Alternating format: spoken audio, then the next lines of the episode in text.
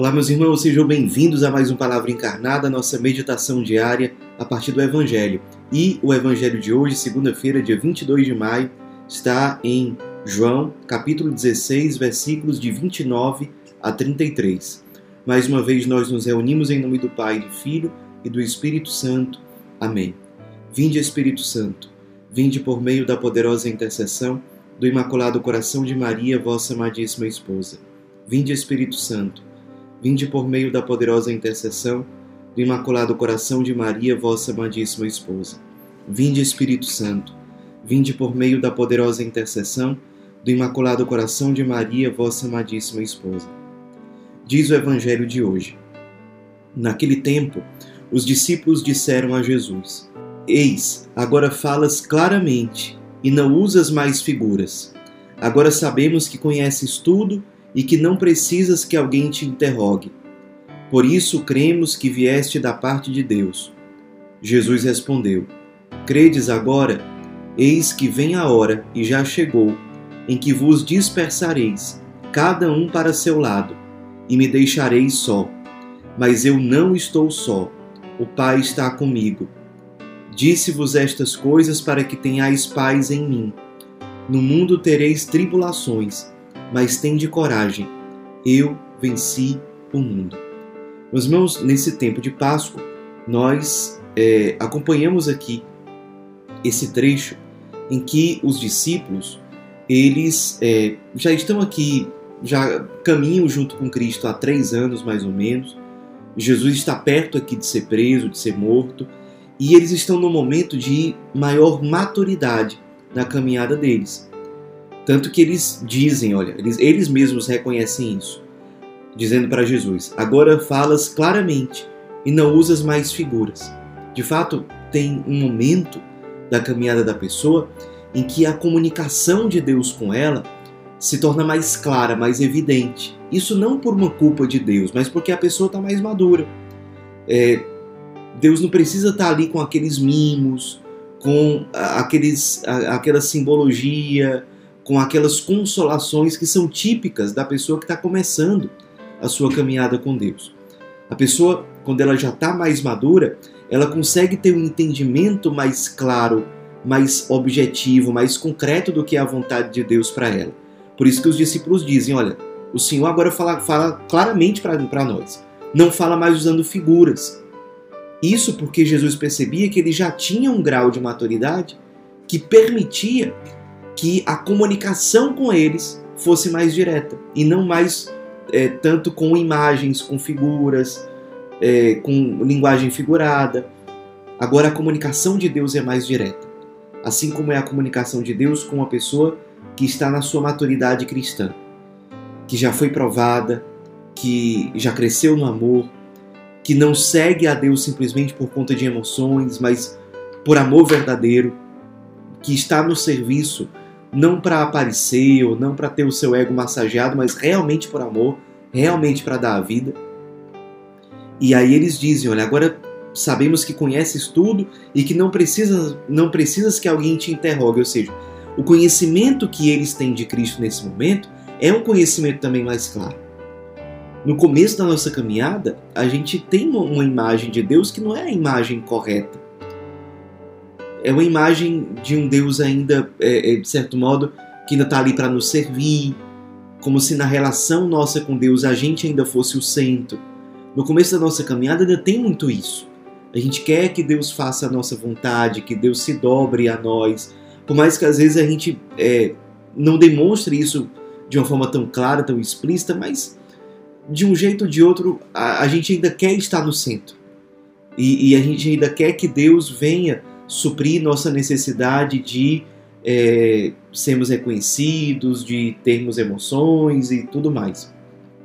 E aí, Jesus, nesse momento em que os discípulos estão mais maduros, ele diz para eles: Olha, eis que chegou a hora, que, que vem a hora e já chegou, em que vocês vão se dispersar, cada um para o seu lado, e vocês vão me deixar só. Ou seja, o discípulo maduro ele não está naquele romantismo de eu nunca vou errar, como São Pedro disse para Jesus um pouco antes. é, eu nunca vou permitir que o senhor seja morto, seja preso e tudo mais. O discípulo maduro ele não está nesse romantismo, ele sabe da sua condição humana, ele sabe das suas limitações. Ele sabe que se ele não vigiar, ele pode abandonar Deus, ele pode abandonar Cristo. Por isso ele precisa, por maturidade, ser vigilante, vigilante com a sua vocação. O homem maduro, o discípulo maduro, ele, precisa, ele sabe que precisa vigiar pela sua fidelidade. Ele não acha que ele já venceu o pecado de uma vez por todas. Ele não acha que ele nunca mais vai cair. Não, isso é um discípulo ainda imaturo. É um discípulo ainda infantil. O discípulo maduro, ele tem uma plena consciência da sua condição, das suas fraquezas, de como ele depende da graça de Deus e da misericórdia de Deus para não cair, como diz aquela famosa oração do Padre Pio. É, Fica comigo, Senhor, para que eu não caia tantas vezes. Fica comigo, Senhor, porque sem ti nada posso fazer. Ou seja, é um santo reconhecendo que sem Deus ele não pode nada.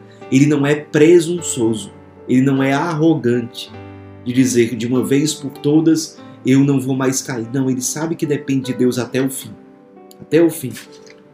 E aí Jesus termina dizendo: é, no mundo vocês vão ter tribulações, ou seja, dificuldades, problemas, obstáculos, mas tenham coragem. Eu venci o mundo. O discípulo maduro, ele sabe que há dificuldades. E ele sabe que em Deus ele é chamado a lutar e vencer essas dificuldades. Tende coragem. É o grande chamado de Cristo para os seus discípulos hoje. Do Cristo nesse tempo pascal cada vez mais perto de Pentecostes, ele vem nos lembrar: tende coragem. É impossível a gente ser fiel ao Cristo sem essa virtude tão importante ligada à fortaleza, que é a coragem. E aí vale a pena na nossa oração de hoje nós meditarmos. Como é que está a nossa coragem? Nós, de certo modo, percebermos a nossa maturidade cristã por meio da coragem. Até que ponto nós somos corajosos? Corajosos para vencer o nosso pecado, para testemunhar, sobretudo a partir da nossa vida.